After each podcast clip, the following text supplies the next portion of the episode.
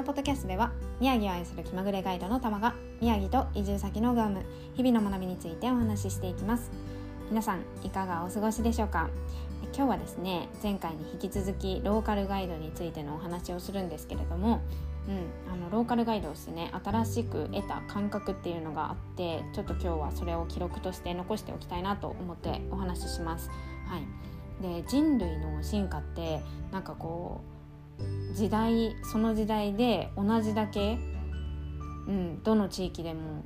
違いなく進化していってるのかもって思ってですね、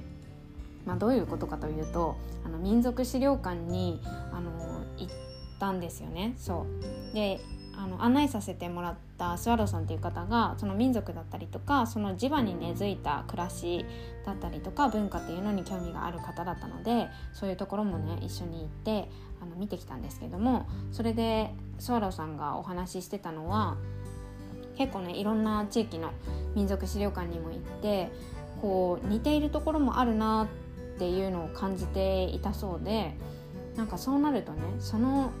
本当に昔ってそんなに距離がある地域同士の交流ってそこまでなかったと思うんですよね。うん、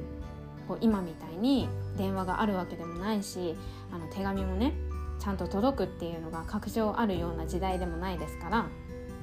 そう。でその中でこう暮らしに役立つものだったりとか、うん、あの日常的に使うようなものって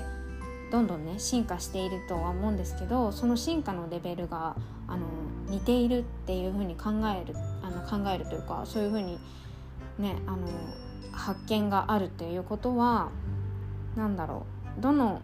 地域だとしてもその人類の進化自体が同じ時代に同じように成長していったのかなっていうふうに思ってなんかそれってすごいなって思ったんですよね私は。そうなんかっていうことは今はねあの人のうん成長とかってその個人差があるとかいろいろありますけど、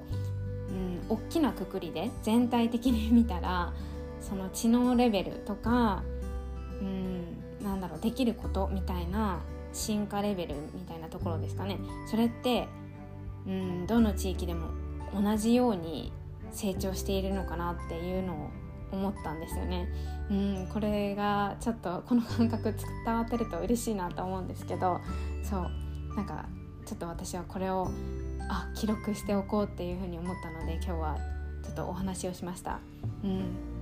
なんかこの感覚分かってくれる方がいたらいいなっていうふうに思います。はい、そして一緒にこの話についても掘り下げたいななんて思っています。ぜひ興味がある方は一緒にお話ししませんかって思ってますのでご連絡ください。はいというわけで今日は新しく得た感覚について、うん、記録としてちょっとお話をしました最後まで聞いてくださってありがとうございました